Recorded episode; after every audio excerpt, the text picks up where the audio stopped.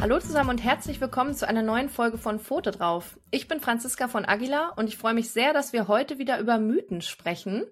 Im Mai haben wir in unserer Podcast-Folge ja bereits drei klassische Mythen in der Welpenerziehung aufgeklärt. Ihr fandet das Thema aber so spannend, dass ich mir nun wieder eine Hundetrainerin eingeladen habe und dieses Mal soll es um Mythen in der Hund-Mensch-Beziehung gehen. Da gibt es ja auf jeden Fall so einiges, was man als Hundebesitzerin und Besitzer regelmäßig zu hören bekommt. Und die Hund-Mensch-Beziehung ist nach neuesten Erkenntnissen ja auch schon mehr als 20.000 Jahre alt. Die Vierbeiner begleiten uns also schon eine sehr, sehr lange Zeit. Und in dieser Zeit hat sich die Beziehung zwischen uns und unseren Hunden natürlich enorm entwickelt. Die Vierbeiner werden heutzutage ja nur noch sehr selten als Arbeitstiere gehalten, also als Herdenschutz oder auch als reine Jagdhunde zum Beispiel. Und stattdessen sind sie richtige Familienmitglieder.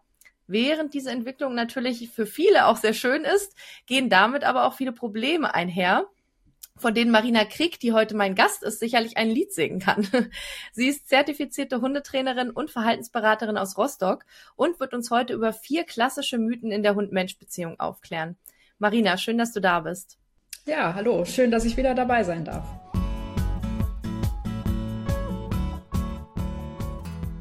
Ja, das freut mich auch sehr. Ähm, da starten wir auch direkt einmal durch mit dem ersten Mythos. Denn was man häufig als Aussage zu hören bekommt als Hundebesitzerin oder Besitzer, ist eine starke Bindung zwischen Mensch und Hund erkennt man daran, wie gerne der Hund kuschelt. was ist denn an dieser Aussage dran und kann man das überhaupt so pauschal sagen? Also ob und wie viel ein Hund kuscheln mag, ähm, sagt jetzt nichts über die Bindung zwischen Mensch und Hund aus, sondern das ist sehr, sehr individuell. Manchen Hunden zum Beispiel reicht es aus, nur in der Nähe des Menschen zu liegen. Andere mögen dabei auch Körperkontakt, wollen aber zum Beispiel dabei nicht angefasst werden. Äh, manche mögen es gar nicht und es gibt auch Hunde, die wollen am liebsten in einen reinkriechen. Ähm, dann kann es sein, ähm, dass Hunden das Kuscheln zum Beispiel im Sommer einfach nur zu warm ist und dem nächsten Hund ist es grundsätzlich zu warm, weil sie jetzt langes Fell haben etc. Ähm, ein Einfluss auf das Kuschelbedürfnis ähm, könnte zum Beispiel der grundsätzliche Umgang des Menschen mit seinem Hund haben. Das heißt, wenn der Umgang sehr viel von so Verboten und Strafen gekennzeichnet ist, dann kann es sein, dass der Hund dies mit der Nähe seines Menschen verknüpft hat und dann ähm, aus Angst vor negativen Konsequenzen lieber Abstand hält. Äh, in dem Fall wäre es jetzt wichtig zu schauen, wie man das Zusammenleben positiver gestalten kann, so dass gar keine Strafen mehr nötig ähm, sind. Und im Zweifel kann man sich dabei auch professionelle Hilfe holen. Ähm, weiterhin kann man noch schauen, wo man den Hund denn streicheln möchte. Viele Hunde mögen es nicht am Kopf oder wenn es einfach zu schnelle Bewegungen sind. Also eher so ein Wuscheln und Kuscheln. Ne, also ich sag mal, die, die Oma, die beim Kind jetzt in die Wange kneift oder so, ne, finden die meisten Kinder jetzt auch nicht so schön. Also ich habe da zumindest keine mhm. schönen Erinnerungen dran.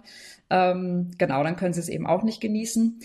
Ähm, man kann ganz gut herausfinden, ob der Kusch Hund das Kuscheln oder Streicheln auch genießt, indem man so eine Drei-Sekunden-Regel ausprobiert. Das heißt, man streichelt den Hund drei Sekunden lang und macht dann eine Pause. Das heißt, nimmt die Hände weg vom Hund. Wenn der Hund dann äh, weggeht, ist das ja schon ziemlich eindeutig. Oder auch wenn er da bleibt und ähm, Stresssignale zeigt, also sowas wie gähnen, über die Schnauze lecken, äh, sich schütteln, man sieht das Weiß in den Augen und so weiter, dann sollte man lieber nicht weitermachen. Wenn er allerdings da bleibt und er noch ein bisschen näher rückt oder die streichelnde Hand anstupst, dann ist das erstmal ein gutes Zeichen. Trotzdem gilt auch da, dass man das nicht nur einmal ausprobiert, sondern immer mal wieder. Weil nur weil mein Hund gestern das Kuscheln noch toll fand, heißt es nicht, dass ihm heute auch danach ist. Oder in der ersten Situation fand das ganz gut, aber jetzt in der nächsten Situation eben nicht. Ähm, und da ist es eine ganz gute Idee, sich eben fit zu machen im Bereich der Körpersprache. Also grundsätzlich, jetzt gar nicht nur äh, zum Kuscheln. Mhm. Ähm, naja, und wenn ich wirklich einen Hund habe, der nicht kuscheln mag, entweder in der Situation oder grundsätzlich, dann sollte ich das natürlich auch respektieren und jetzt nicht irgendwie zwangsbekuscheln, sonst könnte das natürlich auch der Beziehung schaden. Mhm.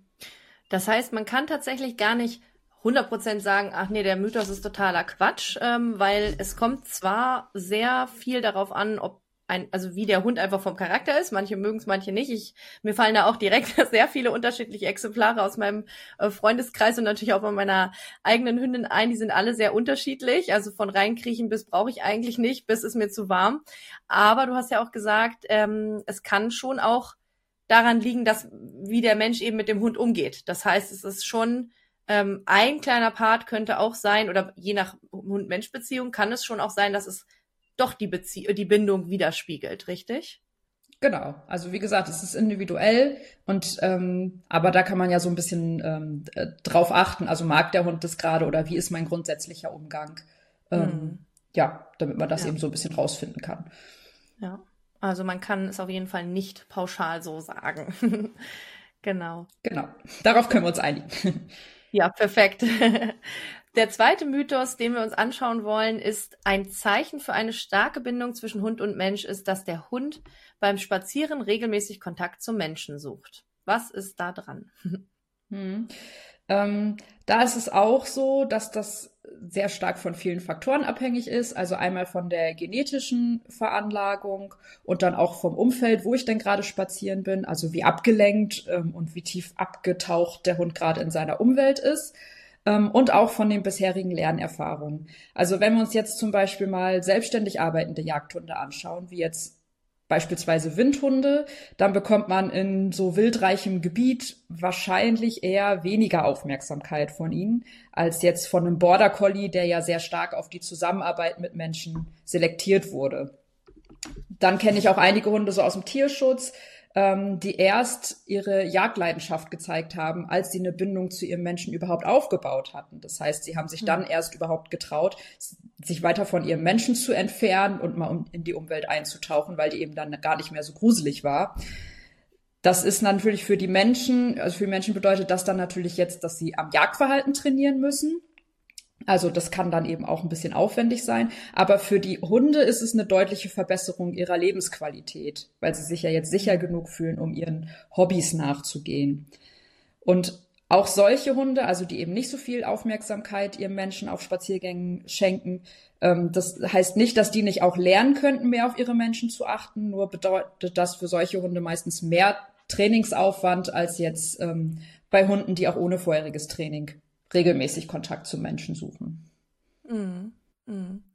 Also kann man auch hier wieder sagen, man kann eben nicht pauschal hingehen und mal eben so eine so ein Mythos, sage ich mal, auf alle Hunde übertragen, sondern mhm. es kommt wirklich sehr darauf an, ja, auf die Rasse und was, wo kommt der Hund her, was hat der für eine für eine Veranlagung und natürlich auch, was hat er für eine Erziehung, hat er das gelernt, äh, auf seinen Menschen zu achten oder hat er von Anfang an quasi gelernt, ach, der interessiert sich gar nicht für mich, wenn er mit mir spazieren geht, da kann ich auch machen, was ich will. Genau, also wenn man jetzt die ganze Zeit aufs Handy guckt oder ne, dann passiert mhm. ja auch nichts Spannendes mit seinem Menschen. Ja. Ja, dann kommen wir schon zum dritten Mythos und zwar Hunde orientieren sich an unserem Verhalten.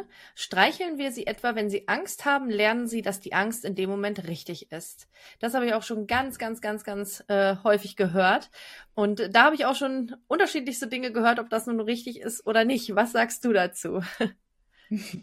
Ja, das ist leider ein Mythos, der sich immer noch recht hartnäckig hält. Mhm. Ähm, denn wenn mein Hund Angst hat und ich füge dem etwas Angenehmes in dieser Situation hinzu, dann wird ja die Angst nicht stärker werden. Und der Hund wird nicht sagen das nächste Mal, oh, ich habe gerne Angst oder so. Also es hat ja niemand gerne Angst, weder wir noch der Hund. Ähm, es gibt den Begriff ähm, Social Support, also das heißt, dass Bindungspartner sich in Angstsituationen körperliche Nähe schenken. Ähm, und das sieht man bei sehr vielen Tierarten, die in Sozialverbänden leben. Also jetzt äh, zum Beispiel Wölfe, Pferde, Affen, bei Menschen auch und eben auch bei Hunden. Und bei diesem Körperkontakt wird das ähm, sogenannte Kuschelhormon Oxytocin ausgestoßen und das ist der Gegenspieler vom Stresshormon Cortisol und äh, wirkt somit äh, beruhigend und angstlösend, hilft also in solchen Momenten. Die Voraussetzung, wenn ich meinen Hund dann aber streichel, ist, dass der Hund das Streicheln in dem Moment auch als etwas Angenehmes empfindet. Ne, da haben wir ja gerade schon drüber gesprochen. Ähm, und auch wie und wo ich den Hund anfasse, kann entscheidend sein. Das heißt, wenn ich den jetzt beim Streicheln festhalte, kann er sich ähm, eingeengt fühlen und noch mehr Angst bekommen, weil er ja vor einem potenziellen Angstauslöser nicht mehr flüchten kann. Wenn ich das jetzt mal vergleiche, so ne, menschliches Beispiel nehme, wenn ich jetzt Angst vor einer Spinne habe und mein Partner nimmt mich an die Hand, um von dieser Spinne wegzugehen, dann empfinde ich ja das als angenehm und verspüre Erleichterung. Es kann aber auch sein, dass ich ihn jetzt gar nicht kommen sehe und äh, mich dann bei der Berührung furchtbar erschrecke. In dem Moment empfinde ich das ja erstmal als unangenehm, auch wenn es vielleicht nett von ihm gemeint war. Und hier ist es also auch wieder wichtig, sich mit der Körpersprache des Hundes auseinanderzusetzen, damit ich weiß, hilft ihm das jetzt oder kann ich ihm eventuell anders helfen? Ne? Also je nachdem, was es für eine Situation ist, könnte ich zum Beispiel auch sagen, ich kann, äh, ich fasse ihn vielleicht nicht an, weil er das nicht mag, aber er kann zum Beispiel noch Futter nehmen, weil er jetzt nicht komplette Panik hat oder so und ich kann ihm sozusagen den Angstauslöser schön füttern. Und ich sag mal, wenn wir jetzt so eine Situation nehmen, also es hat jetzt geknallt, mein Hund hat Angst und rennt zu mir und dann äh, würde ich dieser Situation etwas Angenehmes hinzufügen, also zum Beispiel Körperkontakt, wenn er es mag, oder zum Beispiel auch Futter, dann habe ich nicht die Angst, also diese Emotion Angst verstärkt, sondern das Verhalten, was er gezeigt hat, nämlich das zu mir kommen. Und das hätte ich gerne in Zukunft bei der nächsten Angstsituation gern wieder. Ich will ja der sichere Hafen sein für meinen Hund. Äh, bei mir soll es ihm gut gehen, weil die Alternative, was wäre denn die Alternative? Es knallt wieder. Der Hund hat jetzt die letzten drei Male gelernt, okay, mein Mensch ignoriert mich dann einfach. Ähm, und dann läuft er vielleicht das nächste Mal weg. Ne? Oder zum Auto, nach Hause, was auch immer, weil es bei mir ja keine Hilfe gab. Also an diesem Mythos ähm, ist nichts dran. Ne? Also bitte immer die Hund Angst des Hundes ernst nehmen und ihm in der Situation helfen, je nachdem, was ihm hilft. Und wenn da jetzt wirklich ähm, das sehr häufig passiert oder spezielle Ängste da sind, dann auch bitte äh, mit professioneller Hilfe. Hm, okay. Ja, das ist auch, glaube ich, ganz, äh, ja, ganz wichtig zu wissen, weil ja, man hört es immer wieder, ähm, dann lieber ignorieren oder ähm, ja, keine Ahnung, also es ist eigentlich ja die einzige Alternative, ist einfach ähm, zu ignorieren, anstatt irgendwie darauf einzugehen. Und ja, bei, mir, bei meiner Hündin tatsächlich funktioniert irgendwie beides nicht. Sie hat so dolle Angst vor Gewitter mittlerweile. Und äh, ich versuche jetzt, entweder versuche ich ihr zu zeigen, ich habe ja keine Angst, also ich bin ganz ruhig und ich mache einfach meine Sachen weiter. Ähm, das funktioniert irgendwie nicht so richtig, aber wenn ich dann irgendwie sie streichel, das funktioniert auch nicht so richtig. Also sie möchte eigentlich immer irgendwo drunter kriechen. Also das habe ich schon bemerkt. Sie möchte gerne eine Höhle haben, dann versuche ich immer eine Höhle zu bauen, wo auch immer das gerade geht. Und dann geht's ja zum Glück irgendwann vorbei, das Gewitter. Genau, also das ist auch eine Möglichkeit. Oder dass man dann auch zum Beispiel sagt, was wir vorhin schon angesprochen hatten, vielleicht mag sie in dem Moment keinen Körperkontakt, aber dass du in der Nähe bist, dass du jetzt nicht drei Räume weiter sitzt, sondern dich daneben setzt beispielsweise, ne, dass sowas helfen kann. Oder vorher das Training wird jetzt zu weit führen, aber dass man vorher halt schon mal Entspannungssignale und Entspannungsort aufgebaut hat, den der Hund dann in der Situation aufsuchen kann, um sich selbst wieder ein bisschen ähm, runterzufahren und nicht völlig in so eine Panik zu verfallen. Ja, ja, hm. ja, in der Nähe sein, das, äh, das merke ich auf jeden Fall, dass sie das auch äh, möchte. Ich glaube, das, ja, ist ja wahrscheinlich bei den meisten Hunden so, dass sie dann eben doch den ähm, Support da irgendwie suchen mhm. bei ihren Besitzern, Besitzern. Ja, dann kommen wir schon zum vierten und letzten Mythos für heute, den wir noch aufklären oder besprechen wollen. Und zwar, ähm, ja, hört, hört man auch ganz, ganz häufig, Hunde sollten sich unterordnen und den Menschen als Rudelführer akzeptieren. Was ist da dran und in welchem Verhältnis sollte die Beziehung zwischen Mensch und Tier wirklich stehen? Hm.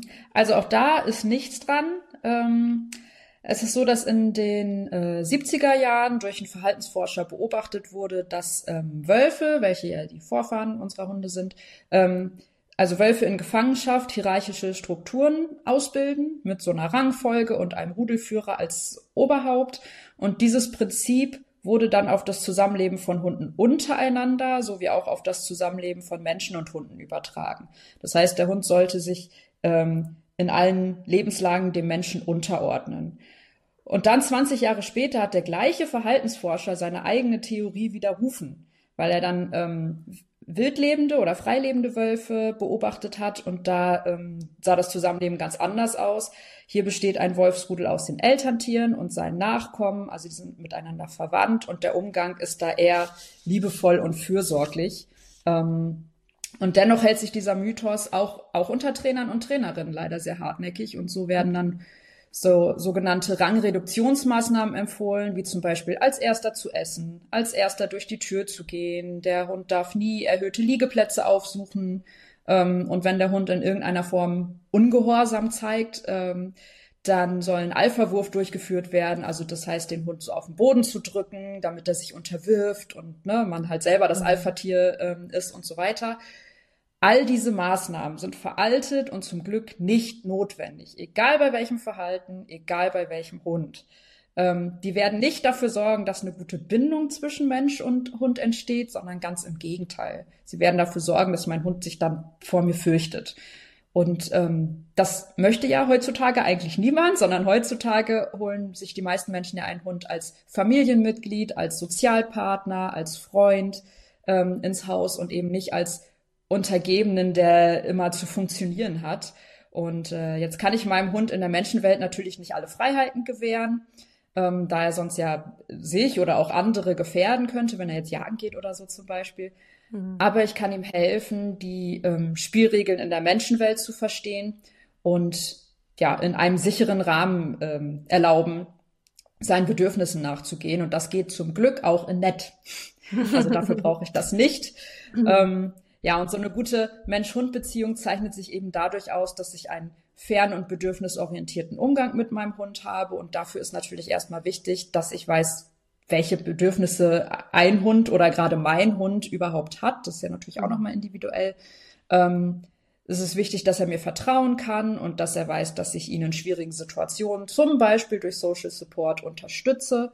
Und ähm, was da noch bei, zu beitragen kann, ist, dass wir ähm, tolle gemeinsame Erlebnisse haben, positives Training und ebenfalls der Hund das mag, Dinge wie Körperkontakt und Kuscheln. Also mhm. das trägt alles dazu bei, dass wir dann eine ähm, gute Beziehung, eine gute Bindung zueinander aufbauen.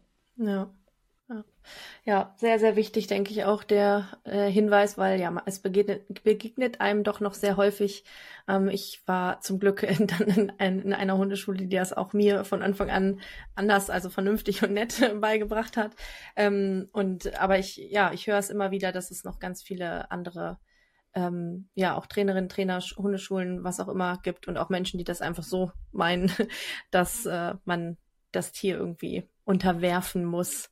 Ähm, und mhm. das ist ja eigentlich nicht Sinn der Sache. Also zumindest, wie du gesagt hast, bei den meisten soll das ja gar nicht so die Beziehung sein. Die möchte man ja eigentlich so gar nicht haben. Also ja, ist es, glaube ich, gut, sich darüber nochmal Gedanken zu machen.